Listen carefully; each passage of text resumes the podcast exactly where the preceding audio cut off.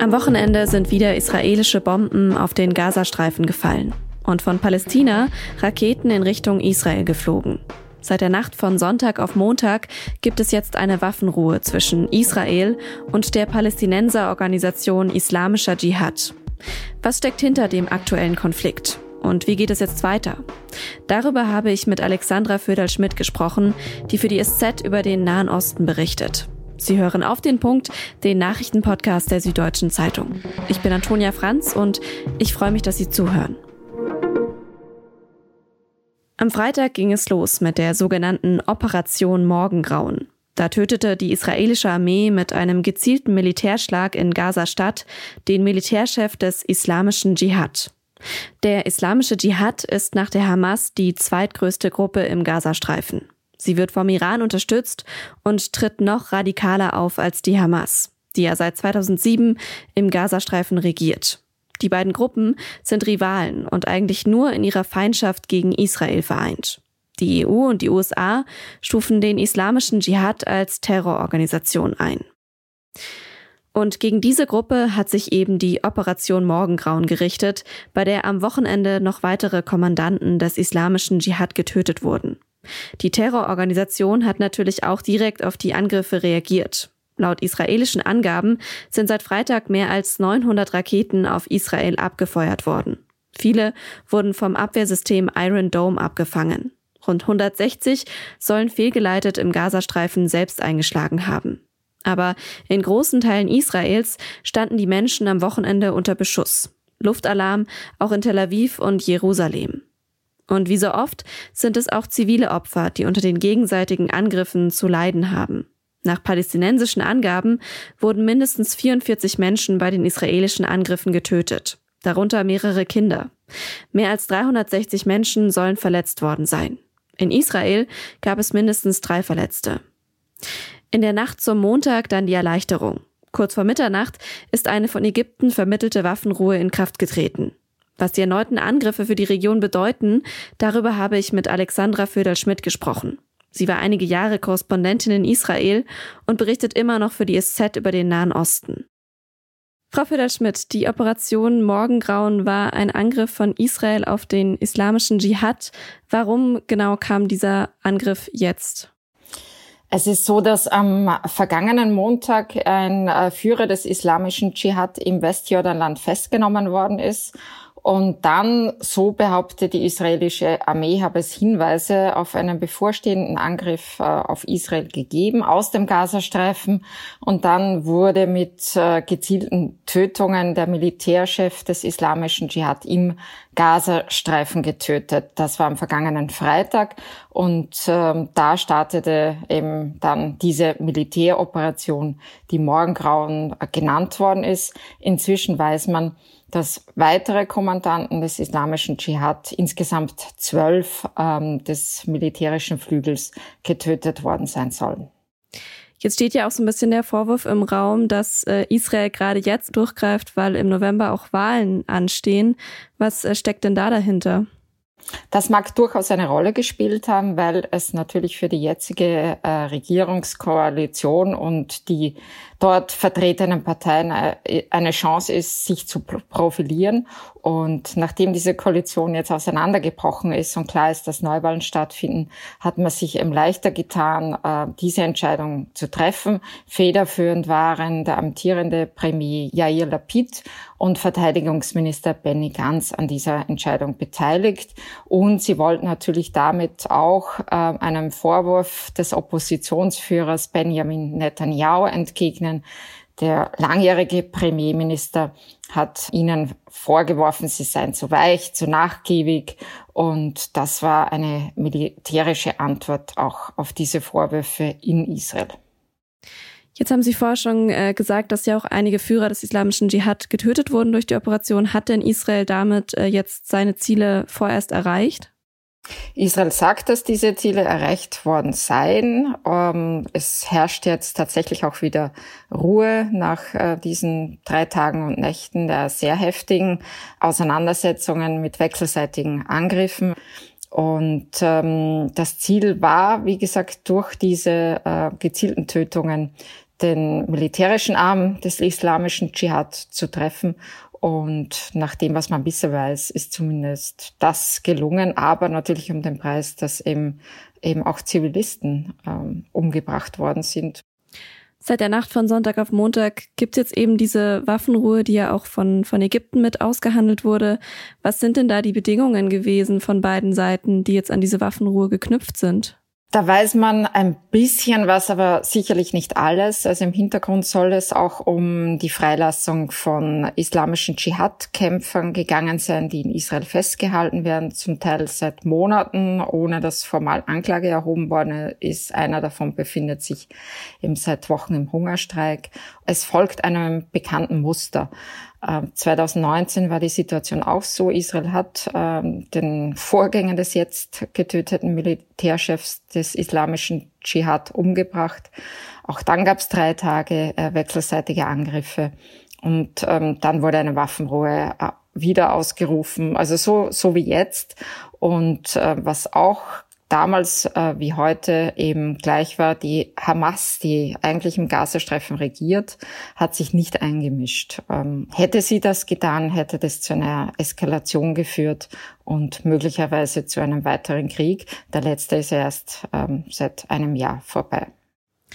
2019 war es dann eben so, dass nach drei Tagen ähm, die Gefahr sozusagen erstmal gebannt war.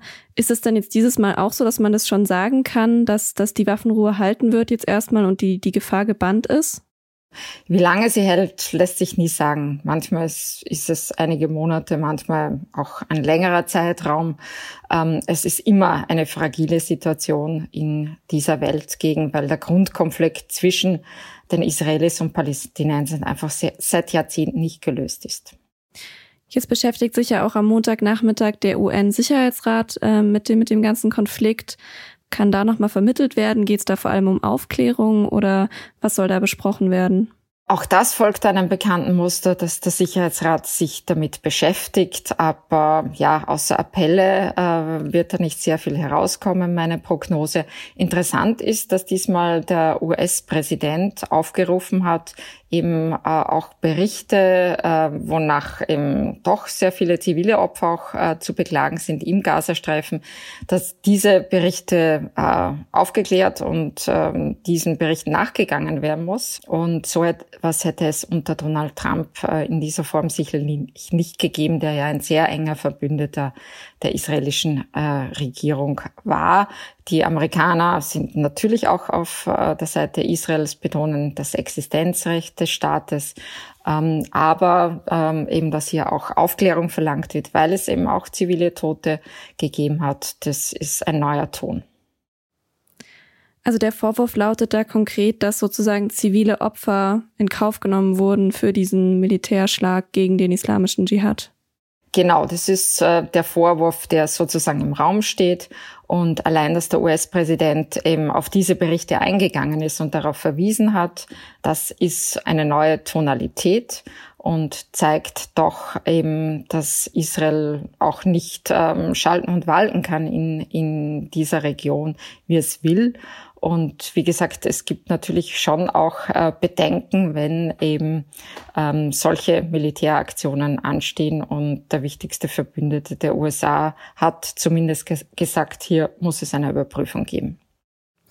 Jetzt müssen im Gazastreifen sicherlich erstmal ähm, die zivilen Opfer behandelt werden. Es, es muss noch geprüft werden, äh, wie es wie es dort weitergeht. Aber was kann man denn insgesamt sagen über die Situation im Gazastreifen, wie die sich jetzt vielleicht auch verändert hat äh, durch den Angriff? Also ich habe in einem ihrer Texte auch gelesen, dass sie gesagt haben, dass es sein kann, dass die Hamas jetzt eher gestärkt auch aus diesem Konflikt hervorgeht. Wie, wie wird es da jetzt weitergehen, auch zwischen diesen beiden Gruppen? Der islamische Dschihad ist einfach in vielem radikaler und treibt manchmal auch die Hamas vor sich her und hat eben sehr stark auch versucht, die Hamas zu involvieren in diesen Konflikt und die haben sich zurückgehalten. Und das ernährt jetzt auch in Israel die Hoffnungen, dass man vielleicht doch eine weiterreichende Vereinbarung mit der Hamas treffen könnte für eine längere Waffenruhe. Möglicherweise im Gegenzug ähm, soll es Erleichterungen etwa bei der Einfuhr von Gütern geben, was wiederum der Bevölkerung im Gazastreifen äh, dienen würde.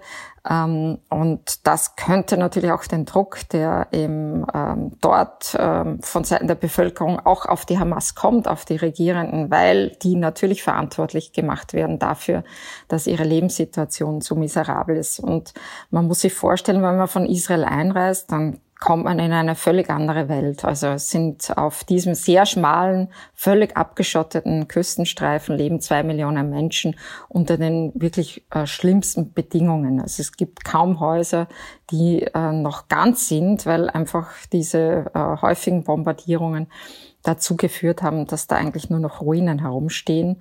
Und natürlich wird da auch die Hamas dafür verantwortlich gemacht.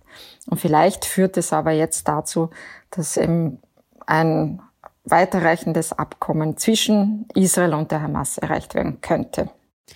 Dann sind wir gespannt, was die nächsten Tage noch bringen werden. Vielen Dank für die Einschätzung auf jeden Fall. Gerne. Ex-Kanzler Gerhard Schröder darf vorerst in der SPD bleiben. Wegen seiner umstrittenen Nähe zum russischen Präsidenten Putin wurden 17 Anträge eingereicht, ihn aus der Partei auszuschließen.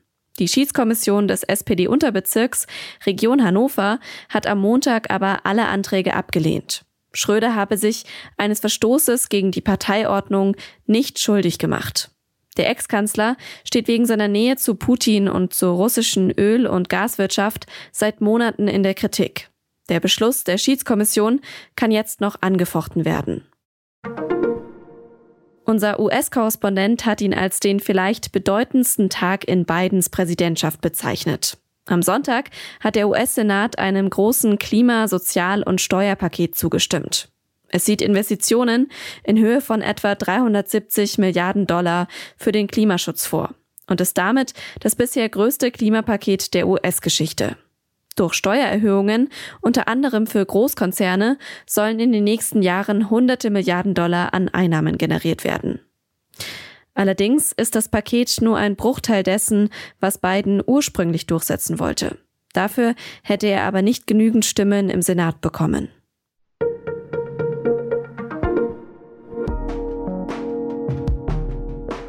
Für mich war der Start der Bundesliga am Freitagabend gleich ziemlich bitter. Ich bin nämlich Eintracht Frankfurt-Fan und naja, die haben ziemlich eindeutig verloren gegen die neu aufgestellten FC Bayern. Trainer Julian Nagelsmann hat da anscheinend einiges richtig gemacht. Geht's jetzt also weiter mit der Übermacht von Bayern? Wie steht's um die anderen Mannschaften? Und vor allem, wie steht's um meine Eintracht? Darüber sprechen meine Kolleginnen und Kollegen in der aktuellen Folge von unserem Sportpodcast und nun zum Sport. Den finden Sie überall, wo es Podcasts gibt und auch unter sz.de slash Sportpodcast. Redaktionsschluss für Auf den Punkt war heute um 15.30 Uhr. Produziert hat diese Sendung Immanuel Pedersen. Vielen Dank fürs Zuhören und bis zum nächsten Mal.